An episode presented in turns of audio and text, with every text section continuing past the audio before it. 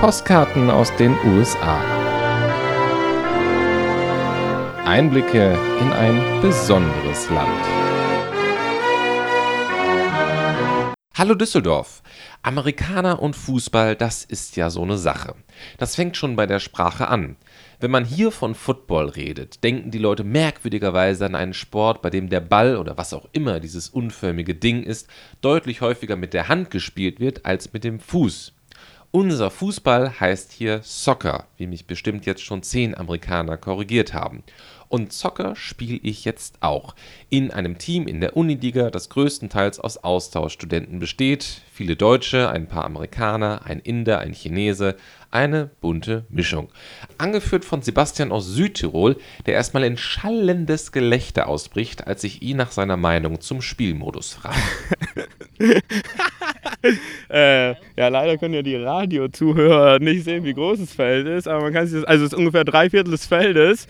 Man spielt hier 7 gegen 7, also wenn eine Mannschaft besser eingespielt wäre, dann könnte man da so viele Räume aufmachen. Ist auf jeden Fall viel zu groß, finde ich. Wenn man da äh, einfach quer auf dem Feld spielt, dann wär, würde es mehr Sinn machen und da wäre auch mehr Spannung drin, glaube ich. In der Tat, das Spielfeld ist groß und bei einer Spielzeit von zweimal 20 Minuten durchaus eine konditionelle Herausforderung. Außer für mich. Ich stehe dort, wo mich mein F-Jugendtrainer hingestellt hat, weil ich zu langsam im Feld war. Im Tor. Und gucke zu, wie meine sechs Feldspieler von unserem Trainer Hendrik angefeuert werden, als das Spiel losgeht. Bilingual, versteht sich. Other side, other side. Andere Seite, switch! Spielerisch ist das ein ziemlicher Offenbarungseid. Besonders den Amerikanern merkt man an, dass sie im Fernsehen eher Menschen sehen, die Bälle mit den Händen und nicht mit den Füßen passen. Und Trainer Hendrik macht bei den amerikanischen Gegnern noch eine weitere Schwäche aus. Ja, Taktik haben die keine Ahnung von. Ich glaube, das ist auch einfach unser Vorteil, weil wir ein paar Europäer dabei haben und dann läuft das einfach besser. Dafür können wir kein Football spielen, oder? Also und kein Baseball und kein Basketball weil wir davon nichts verstehen. Wir verstehen was von Fußball, von daher sollte man das ausnutzen oder nicht? Sollte man meinen.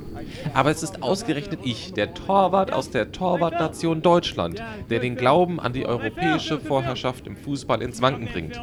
Bei einem langen Ball laufe ich aus dem Tor heraus, kriege den Ball allerdings nicht und werde aus 30 Metern überloppt. Ich muss an meinen F-Jugendtrainer denken. Es hatte einen Grund, mich ins Tor zu stellen. Und auch mein jetziger Trainer Hendrik ist in der Halbzeit über meine misslungene Manuel Neuer Hommage not amused. Torleistung, ja, er hat sich einen tollen Patzer geleistet, sonst hat er noch nichts zu tun, weil unsere Abwehr einfach überragend heute ist. Von daher, der Torwart muss noch mal ein bisschen über seine Fehler nachdenken und dann kommt er wieder rein. Ha, nachdenken ist ja immer so eine Sache beim, naja, Leistungssport. Wir denken auf jeden Fall kurz nach der Halbzeit zu viel nach, kassieren nach einem haarsträubenden Klärungsversuch durch die Mitte das 2 zu 2 und dann kassiere ich wieder ein Tor aus 30 Metern. Nur diesmal stehe ich im Tor, lasse den Ball aber durch meine Hände flutschen. Trainer Hendrik verlangt nach dem Spiel eine Erklärung. The goalie sucked again. was, was war da los, Max? Weißt du, was ich gedacht habe? Den fange ich, den faust ich, den fange ich, den faust ich, den fange ich, den faust ich, den fange ich, den faust ich und dann ja, war drin. Fausten. Dann einfach fausten. Ja, das, nee, ich hätte ihn fangen sollen. Weil im Endeffekt war es so ein, war ein versuchtes Fausten mit offenen Händen. Das kann nicht klappen. Trainer Hendrik stimmt mir zu und analysiert danach im Kreise der Mannschaft knallhart, wer Schuld am Ergebnis trägt.